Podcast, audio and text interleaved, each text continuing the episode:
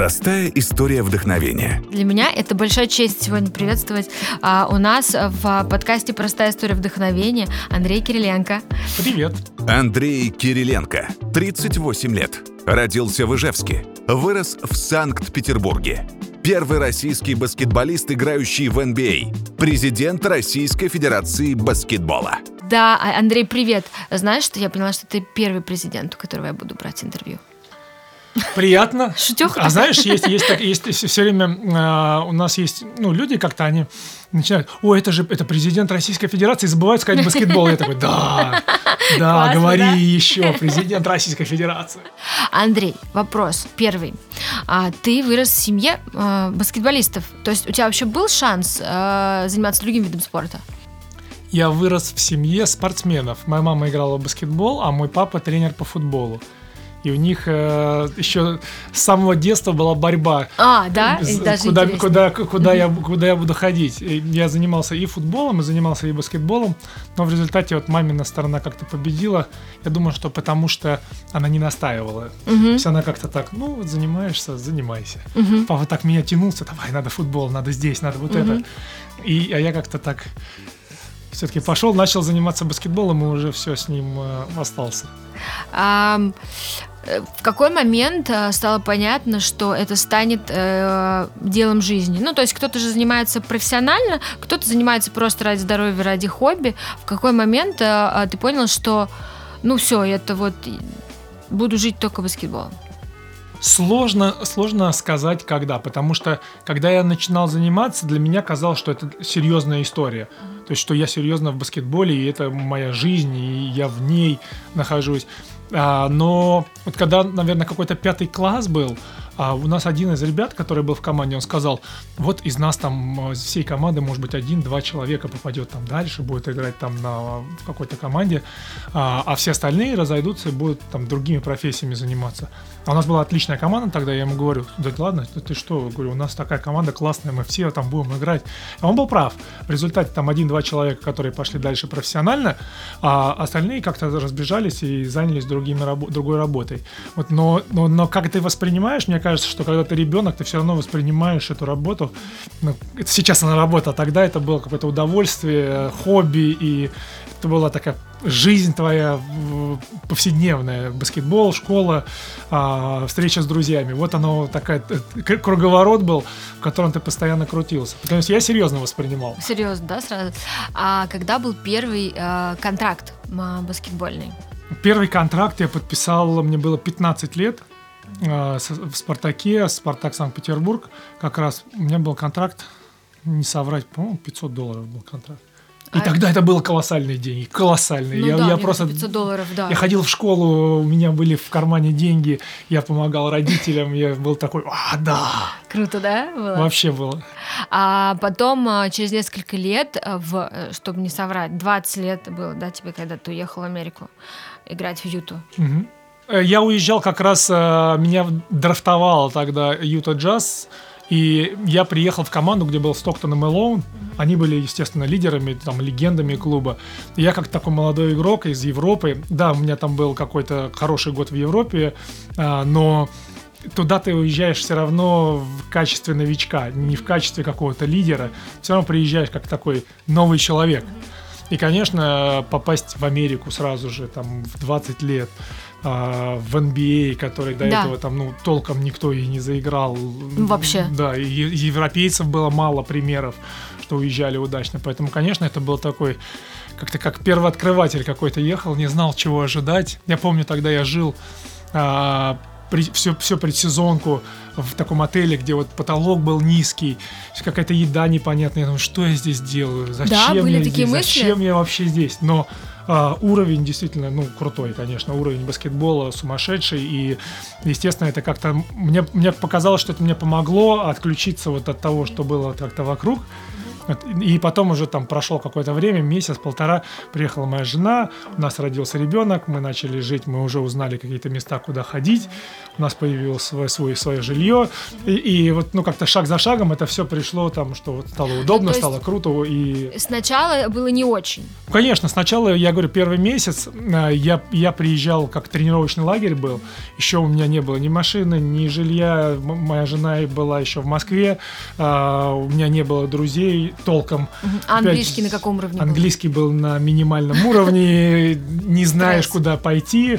Там, ну, специфическая еда, опять же, Да. все, все очень такое, как жареное, фритюрное. То есть нужно к этому было привыкать. Ни тебе оливье, ни тебе пельмешек. Вот, Борща. Поэтому борща, да, и, и все это как-то в купе такое впечатление какое-то э, гнетущее, что ты думаешь, блин, ну где же, где же вот Американская где мечта. мое, Да? где я хочу, ну потому что, конечно, мы все в России, когда ты долго живешь, ты привыкаешь к определенному там стилю жизни, к определенному какому-то своему окружению, и, конечно, когда ты попадаешь совсем в другую среду, это сразу же тебя выбивает из колеи. Но и то, что я занимался баскетболом, все-таки это мне помогло, потому что отключался от этой стороны и уже включался в баскетбол, где это уже твоя стихия, и даже там то, что там уровень высокий был, все равно тебя это там подстегивало даже. Мне интересно, э, ну, жена при- приехала э, в, к тебе туда, родился ребенок, где остались родители, семья. Что для них это было? Это, получается, было сколько лет назад? Почти Почти 18, лет, назад. Как воспринималось, что ты был первым э, игроком российским, играющим в А? NBA? Да, ну, мои родители полегче отнеслись к этому, потому что мои, мои родители, они жили и живут в Санкт-Петербурге. То есть я приехал из Санкт-Петербурга играть в Москву, в ЦСКА. То есть они уже меня отпустили. Для них нормально было. И потом уже отпустить в Америку было как бы не проблема, потому что я уже три года жил в Москве до этого. Но, конечно, а, уехать в другую страну а, и быть таким од- одним из первых, кто вот так вот как-то долго, надолго туда уехал, конечно, очень, с одной стороны, интересно и престижно, как-то круто, а с другой стороны, страшно. Ну, реально страшно, потому что не знаешь, чего ожидать. А с чем ты столкнулся, когда ты приехал, русский э, парень молодой, играть в Америку? Столкнулся с, какие, ну, с какими-то проблемами? Конечно, ну, во-первых, это другой менталитет абсолютно. Это другие правила, другие законы. Что-то можно, что-то нельзя. Тебя останавливает полицейский на улице. а, Ты не можешь ему сказать, а, да, нарушил, ну вот там 100 рублей, и, и, да, наверное, надо заплатить. То есть, как ты по привычке, там это, это за нарушение закона, ты не можешь этого делать. То есть, есть моменты как- какие-то, которые... Или у меня даже смешной был момент, чего-то в доме сломалось, сломалось э, Господи, как называется, розетка сломалась. Розетка, пришел человек, починил розетку, я ему говорю, он все починил, ну давай вот шкаф типа придвигай. Он говорит, нет. Я говорю, что значит нет? Я говорю, «М- мне типа она не нужна, и, ну, она там, если надо будет, я отодвину, вставлю. Говорит, нет, говорит, я могу починить, но шкаф не могу двигать. И для меня это так было вот прям, я, я говорю, как нельзя двигать, ты что с тобой? Вот, он говорит, нет, я могу лишиться своей лицензии, потому что я электрик, я не там, не человек. Не. Если там возгорится и твой шкаф сгорит после этого, я там м, буду еще и могу под суд попасть. Обалдеть. То есть такая вот какая-то мелочь какие-то, и, и это сплошь и рядом. В магазинах, э, в ресторанах, в отелях, дома. Ты, ты постоянно есть какой-то момент, который там люди, ты встречаешься, думаешь, блин, нифига себе, в России по-другому. Ну что, А. нормально. А как быстро и вообще почувствовал ли ты себя там своим?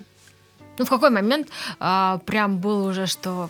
э, 10 лет а, ты играл в Ну, команде. Я, я не скажу даже сейчас, что я там Да? св- свой. Э, э, Это не, не так, что ты свой. Ты комфортно себя Ну, комфортно, чувствуешь. да, вот Нет, комфортно, конечно, там через пару лет ты чувствуешь себя уже комфортно, там через 2-3 года, тем более, что у меня там уже родились дети мои. Вот, то есть уже, уже какой-то там образ жизни появился, друзья появились. Когда-то, тем более, и мы 10 лет жили в Солт-Лейк-Сити, поэтому э, у нас там выросли, два ребенка родились, выросли, и, конечно, ты уже чувствуешь себя как рыба в воде, ты знаешь все, у тебя есть места какие-то любимые, любимый, опять же, говорю, что ты знаешь, куда идти тебе на отдохнуть, ты знаешь, куда в школу, ты знаешь, где... Ну, быть налажен. Да, твои соседи, которые живут, если что, ты можешь всегда здесь попросить, спросить, и к тебе также обращаются. То есть ты живешь абсолютно нормальной жизнью, как вот в обществе люди живут. Я читала в одном интервью, ты говорил, что в, а, как раз в момент, а, когда ты играл в, в Юте у тебя ну, был какой-то очень сложный момент психологический. И действительно у меня был год, там, 2007 год, очень, очень сложный. Прям перед этим э, годом я очень усиленно как-то занимался в, в зале, я занимался дополнительно все лето для того, чтобы там как-то шаг сделать вперед. И получилось, что мои ожидания, они вообще не совпали с тем, что я увидел. В течение сезона тренер, у нас пришли два там молодых игрока, а, он начал им доверять очень много, и как-то моя роль снизилась. И на этом фоне произошла такая как бы несостыковка, что вроде ты много работал, и, и тут тебе бах, и тебе наоборот меньше дают э, возможности играть. И действительно весь сезон так вот такая была прям э, как лихорадила, да, то, то вверх, то вниз, э, мало времени с мячом, мало именно баскетбольной истории. Вот. И в результате, конечно, такой неудачный сезон. Хотя команда наша, наоборот, был самый удачный сезон мы прошли. Вот. И я думал, что как-то дело во мне, что действительно там я перестал играть на таком хорошем уровне. Вот. И, естественно, психологически это на тебя давит. Вот. Тебя психологически эта история как бы выбивает из колеи. Но когда закончился сезон и началась вот у нас национальная сборная, мы с национальным выиграли чемпионат Европы, я получил титул MVP. Я думаю, слушай, ну что-то как-то не клеится, да, что тут одна была история, а тут ты наоборот раскрываешься, еще круче становишься. То есть в результате, видимо, где-то там золотая середина, да, где-то здесь я, может быть, что-то недоработал или недопонял, или не принял. И наоборот, вот, например, там национальной команде я смог это сделать. И в результате это заставило меня как-то летом немножко переосмыслить и уже там, поменять приоритеты свои, да, и не зацикливаться на баскетболе настолько сильно, все-таки больше как-то сделать шаг вперед и уже принимать ту роль, которую тебе тренер дает. Спорт профессиональный – это травмы. Травмы могут выбить э, игрока, ну, любого спортсмена из игры просто за секунду. А вообще, ты задумался о том, что в какой-то момент это все может закончиться, и что ты будешь делать, э, если перестанет, э, если прекратится баскетбол э, в твоей жизни? Так так и произошло. Все так и произошло, и я задумывался еще с 25 лет, что в какой-то момент может случиться травма, которая выбьет из колеи, и, и все, и все закончится на этом. Ну, то есть ты к этому как бы Да, но слава богу, у меня была удачная карьера, и у меня удалось как-то так, ну, в финансовом плане подготовиться, что мне, в принципе, и ну, работать не нужно для того, чтобы там дальше что-то. Это уже больше от меня зависит, как-то в удовольствие ты можешь там что-то, что тебе интересно сделать. Вот. Но что касается травм, это действительно очень травмоопасная история, и травма насыщенная карьера, очень много. Если взять меня, я вспоминаю, меня начиная от сломанного носа и вот до низу, до голеностопов, вот, ну, любую часть бери, была когда-то какая-то мини-травма, что-то было надорвано. Более того, даже вот до смешного, что-то последние пять месяцев начало болеть плечо, и как-то так, ну, странно. Я пошел сделать МРТ, сделал МРТ, мой врач говорит, слушай, ну вот я смотрю на картинку, и вот, судя по картинке, у тебя 10 лет уже разорвано плечо как ты вообще двигаешься? Я говорю, не, нормально, говорю, смотри, вот. Ну, то есть получается, что оно разорвано, у меня там артрит, еще какие-то там части, кусочки в нем находятся. Но оно мне не мешает там под определенным углом поднимать. Поэтому я могу там до сих пор играть в баскетбол, что-то пас отдавать. Вот. А если я беру вот так вот бутылку, например, и хочу поднять ее в сторону... Ты уже не сможешь. Я не, не могу ее выше определенного угла поднять.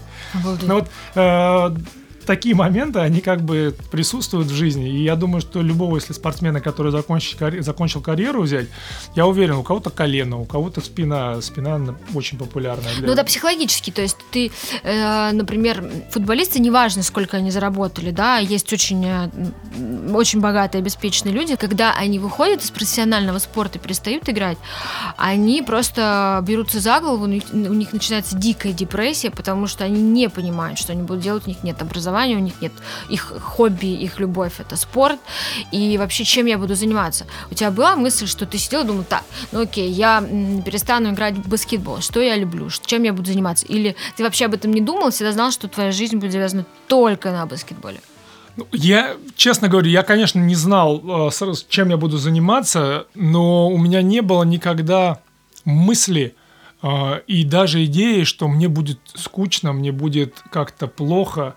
Вот я знал точно, что у меня будет насыщенная жизнь, что я найду обязательно занятие, которое мне будет нравиться, а, которое, которое будет тем или иным образом все равно связано с баскетболом, потому что как-то, ну, глупо тот, ну, тот да. опыт, который накоплен, как-то растрачивать. Вот не, я не, не был уверен, что это будет тренерская работа, потому что ну, я не очень люблю э, историю с тренерством. Вот. Но я был уверен, что она все равно будет с баскетболом как-то пересечена. Вот так и получилось, в принципе. После Юты ты обратно вернулся играть в Россию. Каково это было? Да великолепно. Да? Отличный сезон был. Э, в тот момент как раз в Национальной баскетбольной ассоциации случился локаут, когда команды не играют сезон. И у меня закончился в этот момент прям контракт. И получилось так, что я был свободен, я в своих решениях э, начинался игр, сезон как раз в России, в, Евро, в Европе, и э, я подписал контракт как раз со своей любимой командой, угу. вот, э, да, и начал в ней играть, и великолепный сезон прошел. Все игроки, которые были в команде, мы как вообще как одна семья, все на одной волне. И даже когда в середине уже сезона возобновился NBA сезон, я принял решение, что я не буду уезжать, и я доиграю сезон до конца. Угу. Да, то есть Потому что ну, действительно была классно. классная атмосфера. Мы уже начали да, сезон, и мне показалось, что ну, неправильно будет в середине сезона там э, разрывать э, все это и терять всю вот эту атмосферу, которая была за это время как-то подготовлена. И действительно у нас был великолепный сезон. К сожалению, мы проиграли одно очко в финале э, в, в Евролиге. Вот. Ну а так, если не считать этого маленького э, дегтя, сезон был великолепным. Мы выиграли все, что возможно ты очень открытый, очень такой какой-то супер приятный, классный при этом а, и очень простой в общении, вообще во всем. А, при этом а, ты а, был а, одним из самых высокооплачиваемых игроков NBA. У многих деньги, они сносят а, башню, они делают их высокомерными. То есть ты вообще а, российский, а, первый российский игрок, европейский практически играющий в NBA, высокооплачиваемый. А сидишь совершенно, а, ну и сейчас вообще президент тапочках, тапочках президента а, Российской Федерации баскетбола. И без баскетбола забыла. Да, а, а, президент Российской Федерации баскетбола. И а, при этом абсолютно мы общаемся наравне, хотя я ужасно нервничала и переживала. А что тебе ну, в жизни помогло просто остаться на этом уровне абсолютно человечном, простом, без, без высокомерия? Да откуда я знаю? Почему э, люди должны себя чувствовать э, выше другого человека или круче другого человека, если ты просто играешь лучше в баскетбол? Я не понимаю этого. Может быть, ты лучше играешь на гитаре. Но это, это для меня всегда это была загадка. Зачем, почему ты должен быть каким-то высокомерным или там э, как-то свысока смотреть на другого человека, если ты что-то одно, может быть, два делаешь лучше, чем он? Но ты же не знаешь, может, он делает что-то лучше, чем ты. Правильно? Ну, как, это, это просто смешно. Ну и я не знаю, может, меня воспитали родители мои так, что ты должен быть просто политкорректным или ты должен быть вежливым, аккуратным в отношении других людей. Угу. Ну, просто это, ну, это редкость. То есть, или ну, ты может быть, сказать, может быть... все, с кем ты общаешься, ты никогда не встречал за всю свою карьеру, э, тем более там, в Америке, где звезда на звезде, людей высокомерных просто или таких... Нет, конечно, достаточно высокомерных людей, хамов, я не знаю, отвратитель, ну, отвратительных людей. людей. Ведут, ведут себя как звезды, потому что вот они в чем-то А лучше. что такое, что такое звезда? Почему мы считаем, что человек, который ведет себя вот так, это человек-звезда. Мы с тобой не считаем. Да, вот я не понимаю. Но они, но они лучше в чем-то, и общество их возносит среди остальных других людей. И? И поэтому эти люди считают себя э, в чем-то лучше, и это дает вот именно Право вести себя так. Мне кажется, что как раз э, вот критерии звезды, да, они очень у всех разные. То есть кто-то считает, что звезда должна, должна себя так вести, высокомерно и угу. капризная звезда. Помнишь, был какой-то у Comedy Club капризная звезда? Да, да, да. Отпустите меня. Вот. То есть ты, ты, ты, ты должен понять, какие критерии для тебя важны прежде всего. Ты, ты считаешь себя звездой? Ну хорошо, ладно, считаешь, но это не дает тебе права э, что-то делать. А другой человек считает, что я звезда, это дает мне право бить посуду в отеле и потом уходить после себя, оставлять полный беспорядок или бардак какой-то, да? Вот, и громить отель еще при этом. Бывают такие люди тоже. И я встречался с разными, я видел разные как бы типажи, и ты для себя просто принимаешь решение, ты что хочешь. Хочешь быть как вот этот, чтобы люди смотрели, смеялись, да, над такой ситуацией. Либо ты должен, ну, либо ты хочешь быть нормальным человеком, чтобы люди тебя воспринимали. И когда ты говоришь, чтобы тебя воспринимали, потому что, к сожалению, когда человек себя ведет как-то безобразно и отвратительно, я, ну, опять же, субъективное мнение, я не могу его воспринимать серьезно. Мне просто смешно, жалко, но смешно его, но я не воспринимаю, что он говорит. Угу. Я бы хотел, чтобы, когда я говорю, люди воспринимали, что я говорю, и воспринимали на нормальном, в нормальном ключе. Угу. Ну да, серьезно, согласна. А Сейчас э, ты занимаешь, в общем, президентскую должность, президента Российской Федерации баскетбола. Расскажи, пожалуйста, как э, тебе сделали это предложение? Как вообще все это происходило? Твоя реакция? Эм... Это не предложение, это все-таки выборная история. То есть я, меня выбор, выбрала, скажем так, баскетбольная общественность. Mm-hmm. Вот, но с одной стороны, для меня это не какой-то секрет и не я не удивлен этой историей, потому что все-таки, ну, ты, когда ты в баскетболе находишься, да, и действительно, э, ну, я представляю, вот я просто всегда ставлю себя на, на место человека, да, у меня есть э, претендент, человек, который прошел там все ступеньки, да, ну, там от детского баскетбола до взрослого. Пусть он даже там молодой, но я вижу, что он, что ему интересен баскетбол, что он находится, он в теме, он э, был на всех ступенях, то есть у него есть хотя бы какой-то бэкграунд для того, чтобы там соответствовать этой. Второй момент, я очень, э, так же как и слово звезда, слово президент, оно только слово. Оно, аб- оно абсолютно ничего, как бы, оно, оно дает тебе просто какой-то статус, что вот ты э, можешь где-то э, там что-то сказать, и тебя должны послушать. Но, по идее, по идее, э, как я вижу э, работу президента, это не так, что ты сидишь, да, у нас же как президент, сидишь в офисе, должен подписывать бумажки и там командовать. Я абсолютно не вижу так. Это не, не история сидения в кресле. Здесь действительно я хотел бы, чтобы мы разбили как-то этот стереотип, да, что, так что человек, который сейчас находится во главе, к нему есть доступ, ты всегда можешь донести ему, что, что тебя волнует, что тебя интересует. Если у тебя есть вопросы еще решения, каких-то моментов, супер, приходи, помоги, потому что невозможно одному человеку что-то сделать. Все равно люди на местах, все равно те активисты, которые занимаются баскетболом, вот эта задача наша, как раз разжечь интерес в них, вот этот огонь э, и дать возможность людям работать на местах. За них ты ничего не сделаешь, ничего. Ты можешь только говорить здесь, и вот, вот должно быть так. Но пока люди на местах не начнут шевелиться, результата не будет. Ты вообще много принес, э, ну, или пытался применить своего опыта именно знания баскетбола в Америке в, в наш баскетбол? Конечно, много опыта и американского, и европейского, и российского – а, невозможно применить опыт американский в России. Невозможно. Вот в том ключе, как мы все видим, что вот какой, посмотрите, классный студенческий баскетбол, вот какой профессиональная лига. Невозможно, у нас другая страна, у нас другие правила, у нас другое отношение государства к спорту. А, в Америке это не спорт, это не, это не государственная история, это история частная. Частно-коммерческая история. И, естественно, люди платят рубль, они получают взамен рубль. То есть они должны э, иметь бизнес-отношения. У нас эта история государственная. У нас история социальная. Это, поэтому э, практически везде это не бизнес история, где ты не можешь, э, открыв баскетбольный зал, начать зарабатывать, потому что изначально он открывается не как заработок, а как социальная миссия, как помощь детям, которые живут в этом районе. Поэтому это сразу же сбивает всю картинку, да. Опять же, это не хорошо или плохо, это другое. Мы должны к этому адаптироваться, мы должны идти своим путем российским путем, да, путем э, у нас будет меньше денег э, из частного бизнеса. Мы должны к этому быть готовы. Значит, мы должны уметь работать с государством, мы должны убеждать государство, что вот здесь необходим зал, здесь необходима баскетбольная площадка. Здесь необходима реконструкция. Это сложно делать. Это очень сложно делать.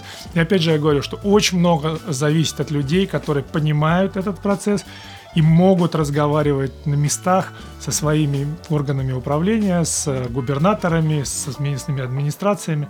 И вот здесь как раз вступает как бы моя роль, да, очень сильно. Насколько мы можем а, ехать в подготовленный уже регион, не просто приезжать там, а вот давайте сделаем это, давайте сделаем, а в подготовленную историю и уже, скажем так, маленькой одной встречи какой-то, да, менять ситуацию, менять направление вообще того, что происходит. А как ты считаешь, меняется у нас э, в нашей стране? Конечно. Да? Конечно. Ну, но то, что я вижу, меняется. Опять же, это не идет быстро. Это идет очень медленно. Но потихонечку это все смещается и появляются более молодые, свежие руководители со свежим взглядом. К сожалению, вот какая большая проблема еще. При всем моем уважении, да, к, вот, к нашему э, старшему поколению, я обожаю слушать все истории. Проблема в том, что многие из них не видели, как это бывает по-другому. И многие вещи, которые они делают, они делают, как они привыкли делать еще Советского Союза, потом вот переход России, они видели это так. И их обвинять в этом бессмысленно, бессмысленно, потому что это лучшее, что они видели. Они видели, что выходят с караваем, встречают. Они видели, что вот должно быть так. А как может быть по-другому? Может быть, они адаптировали бы это и сделали бы свежим, обр- свежим как-то взглядом, если бы видели, как это происходит в Испании, в Италии, в Китае. Согласна, Здесь да. все-таки а, те люди, у которых был, была возможность посмотреть разные истории, они могут как-то сложить это и сделать с российским, Да, э, с, с российским как бы колоритом, да, но сделать это уже на современном уровне. А когда ты делаешь это все время в консервативном ключе, так ты ту аудиторию собираешь консервативную, а там более молодая же история, которая в интернете видит, да, там у нее больше кругозор. Она, к сожалению, уже не приходит на это, потому что ну, это опять будет вот так, опять это будет так. Или тогда меняй постоянно, делай так, так, так, по-разному. Чтобы у человека было, о, ни- о, нифига себе, сегодня это было вот так, а сегодня вот так. То есть э, это все просто вопрос кругозора и того, что человек видел в своей жизни. Как ты считаешь, эм, вот буквально недавно был, как была как раз э, игра All Stars, да, в Лиге ВТБ, и как раз до записи а, мы обсуждали, что она собрала полную арену 12 тысяч человек В Москве. в Москве, да. А, матч звезд это некая вишенка на торте вообще всего баскетбола, что происходит. То есть там играют лучшие российские игроки, лучшие иностранные игроки. А, но помимо самого спортивной истории, а, я всегда прошу команды, даже команды, которые у нас играют а, в первом дивизионе, во втором дивизионе, женские команды, разделяйте вопрос спорта и вопрос, зачем болельщик должен быть на трибуне. Спорт есть спорт, несомненно. Человек не должен приходить только на баскетбол. Человек должен прийти, провести время свое. Он, э, у него всегда есть разные вещи, на которые он может пойти вечером. Он может пойти в кино, он может пойти в ресторан, он может пойти в гости к своим друзьям, со своей семьей. Почему он должен пойти на баскетбол? Да, существует определенное количество ярых таких хардкор болельщиков, которые идут на баскетбол поболеть, там, ЦСКА, Химки, вперед. Но общая масса все равно идет на то, чтобы провести свой вечер. Когда человек приходит и вечер, он видит только баскетбол и ничего вокруг его, он раз сходил, два сходил, ну, потом он начинает смотреть, ну, с кем мы играем? С Реалом. С Реалом пойду. А играем с Автодором? Автодор, что это такое? Не пойду.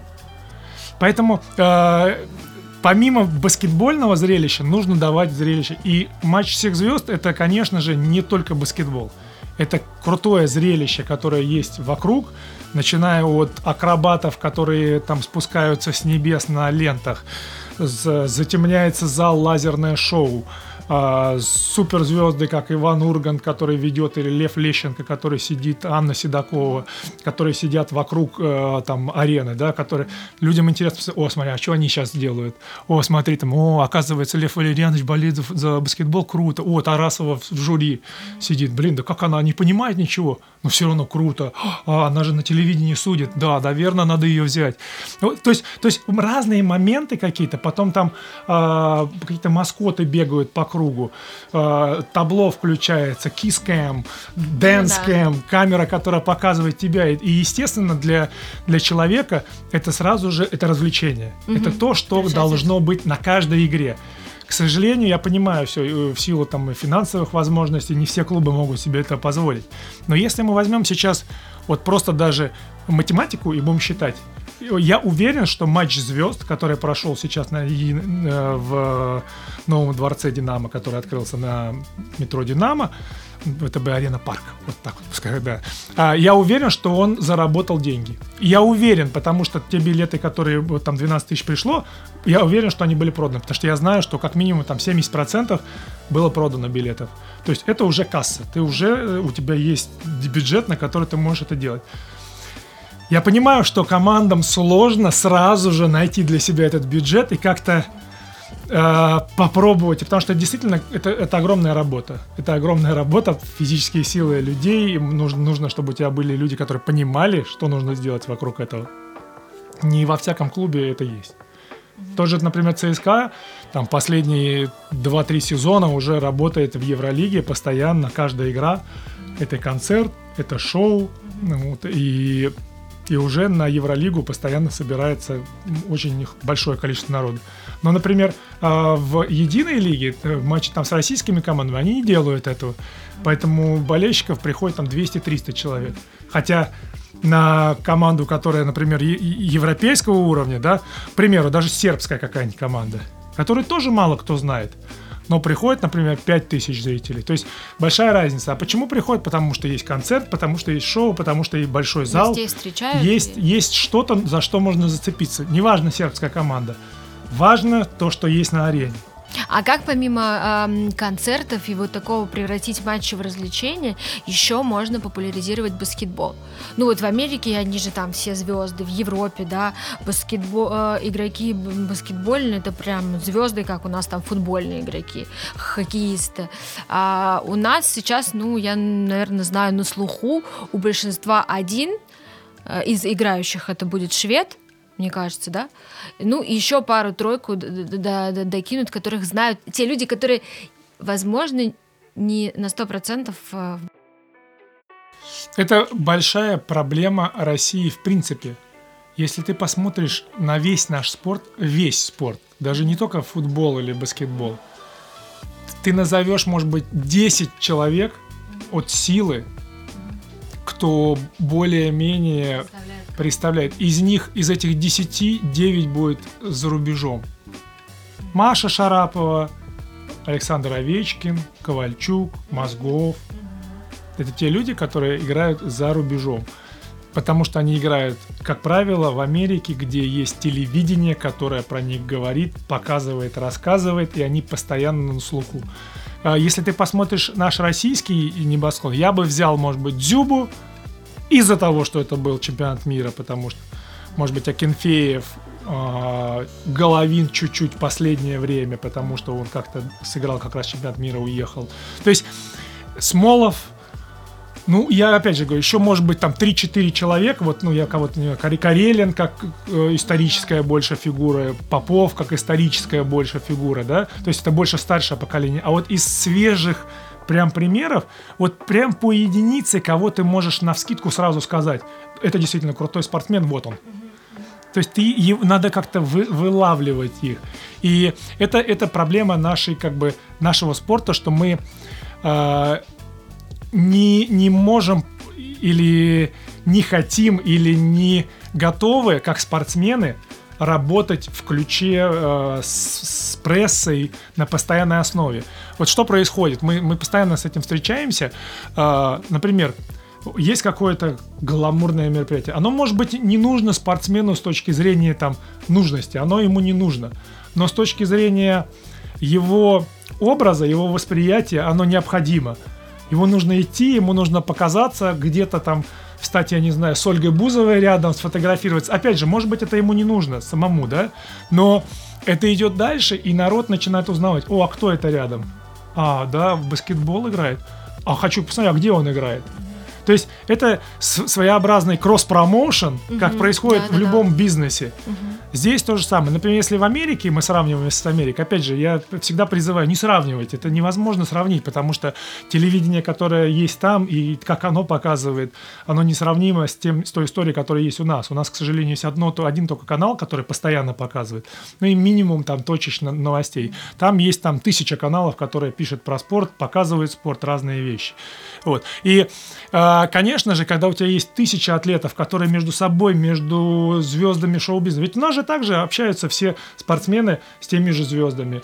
Просто, как правило, это происходит на таком дружеском уровне и не в, не в публичном э, пространстве.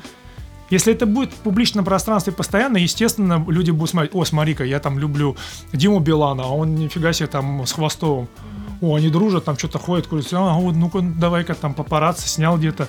Фига себе, они пошли в ресторан, как круто. Или там Алла Пугачева, оказывается, там с Иваном Едешко э, пошла на ужин, и вот там что-то, ну, понимаешь, то есть да, это да, история, да, да, да. история, которая постоянно должна быть в, в, на публике, на глазах, в ушах, и ну, тогда да. народ сразу же привлекается. А что он делает, этот человек? Согласна. А, он играет в баскет. А где он играет? Давай, а где посмотрим? И как ты начинает искать. Угу, да. Он начинает искать и начинает находить. Потому что когда это один раз, ну да, ты, может, не нашла. А когда это тысяча, понимаешь, людей, то, естественно, уже э, информация идет как сарафанное радио, и, естественно, она заставляет нас шевелиться и думать, вот у нас такой спрос огромный, нам надо еще, еще предлагать людям э, варианты, где что-то найти. А почему наши спортсмены так, так это не любят? А, это же действительно это сложно, это сложно. Это, э, во-первых, огромный график ну, занятой, занятости, тренировок. Это сложно найти это время, куда-то пойти. Потом а, многие очень стеснительные они не хотят быть просто на глазах журналистов. Это на самом деле даже больший момент. Может быть, они куда-то и ходят, может быть, они куда-то с удовольствием пойдут на гламурное мероприятие. Но они как узнают, что там будет 10 камер, скажут, ну нафиг, зачем, покажет мне что-нибудь, тренер мне скажет потом. То есть э, это все завязано прям в целом. Угу. То есть это ну, понятно. Конечно, там в NBA никогда тренер не скажет игроку, что он где-то был. А у нас скажет. Конечно, обязательно скажет. Еще да. Как же так? Ты вчера вечером ходил на мероприятие uh, hello или на окей? Okay? а, Андрей, ты живешь на две страны. А семья, я так понимаю, что семья практически все свое время проживает в Америке. Ты работаешь, э, твоя работа здесь. Насколько это типа, сложно, это, сложно, это да. очень сложно. Э, и действительно, ну, в силу того, что я играл очень долго в Национальной баскетбольной ассоциации, конечно, мои дети выросли в Америке, и здесь мне уже ничего не поделать с этим. То есть было два варианта. Либо я сделаю их заложниками своего образа жизни, да, что происходило в течение там, до 15 лет, пока я играл. То, если я уехал в Миннесоту, они ехали со мной в Миннесоту. Я уезжал в Нью-Йорк, они ехали со мной в Нью-Йорк. Я считаю, что это неправильно. Это очень неправильно, потому что ну, у них тоже должна быть своя жизнь, у них должны быть свои друзья, у них должен быть свой какой-то образ жизни, свои секции, в которые они ходят, где у них те же друзья, те же команда или тренеры. Вот. Это очень важно, и, и я, поверь, поверь мне, я пробовал сделать так, чтобы мы как-то переехали в Россию, вернулись на постоянное место жительства сюда, но это очень сложно, я вижу, что это реально напрягает их, и это ничего хорошего из этого не выходит. Вот, поэтому я оставил их там, вот, и, естественно, я стараюсь там какие-то выходные свои все проводить максимально близко к ним, но это просто очень сложно в плане графика, вот, поэтому я всегда прошу все, все свои департаменты, которые со мной работают, чтобы мы планировали график очень как бы правильным образом, чтобы у меня максимальное время, когда я нахожусь в России, максимальное время был занят а, максимально было распланированы мои поездки, мои встречи, вот, чтобы я ужимал этот график и потом уже мог позволить себе там, например, неделю провести э, с своими детьми. А ты когда при, приезжаешь э, э, к семье, к детям, э, ты отключаешься от работы полностью? Нет, вообще, конечно, нет. Ну, во-первых, э, мы постоянно на телефоне. У меня есть, слава богу, очень хорошая команда, которая со мной работает э, вместе, и мы понимаем сразу же, во-первых, мы каждый год намечаем план, куда мы идем.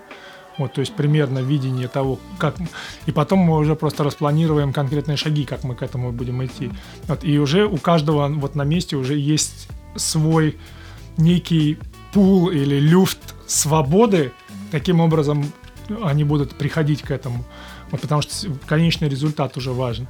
Вот, и, естественно, постоянно там, если что-то возникает, мы постоянно на телефоне, постоянно на связи. А какой цели вы идете в этом году?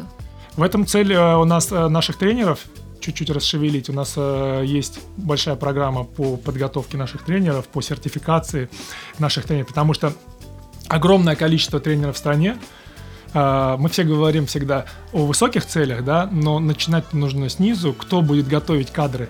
То есть нам нужно знать, где наши тренеры, чем они вообще, что они знают, насколько они владеют вопросом.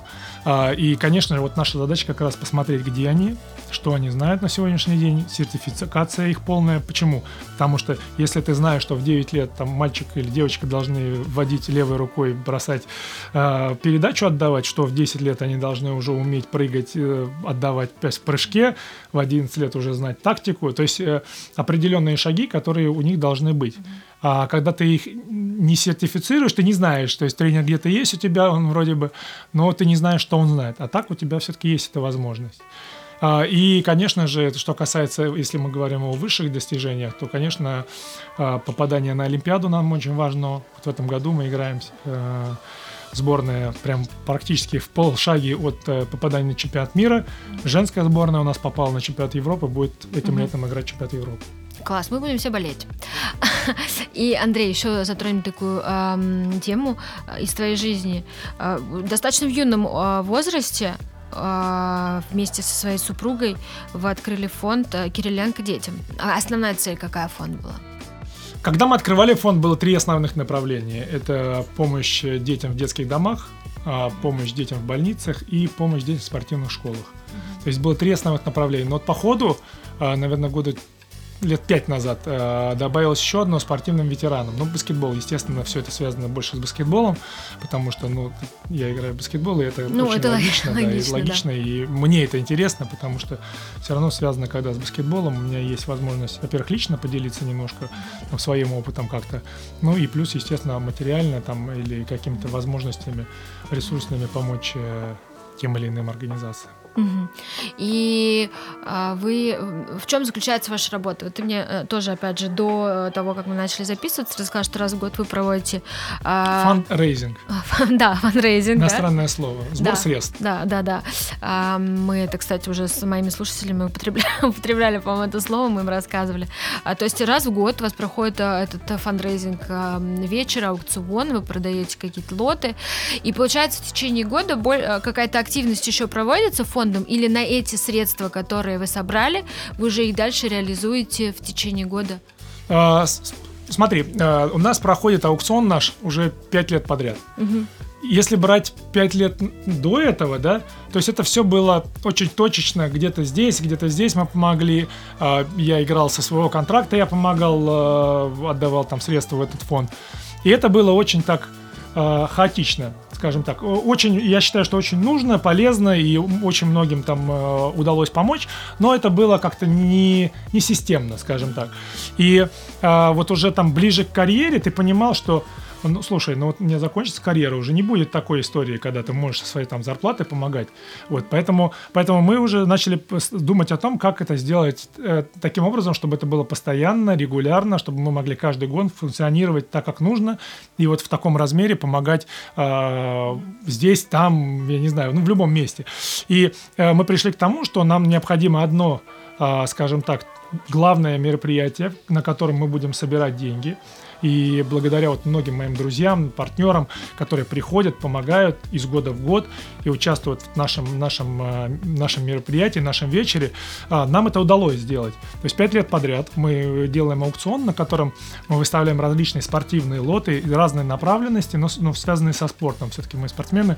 Вот. И э, ты удивишься, но очень многим интересны моменты, которые связаны с, с тем или иным игроком или спортсменом, и он готов за них прям рубиться и, и, и пытаться их получить.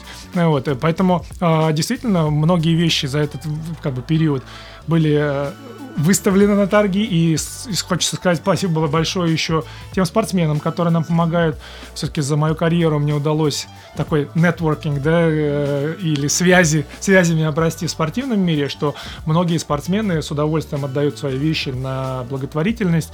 Там те же Саша Овечкин, Илья Ковальчук, там Малкин, те, кто живут в Америке, да, сейчас и играют в Америке. Маша Шарапова всегда помогает. То есть многие-многие-многие люди, которые известны и во всем мире, они как бы популярные, они присылают с удовольствием вещи свои, и э, удается вот как-то за год, э, реализовывать эти вещи и собирать бюджет на, на годовую активность как раз э, моего фонда. Здорово. А, Андрей, я хочу сказать большое спасибо. Для меня было большое, как я уже в самом начале сказала, большой честь с тобой пообщаться. И я а, просто хочу пожелать удачи от всей души. И, спасибо. не знаю, мне было, мне было очень интересно, классно и вообще спасибо. Спасибо большое. И удачи. Да. Пусть да, подкаст удачи. двигается дальше и живет такой высокой жизнью. Спасибо. Да, спасибо, спасибо большое.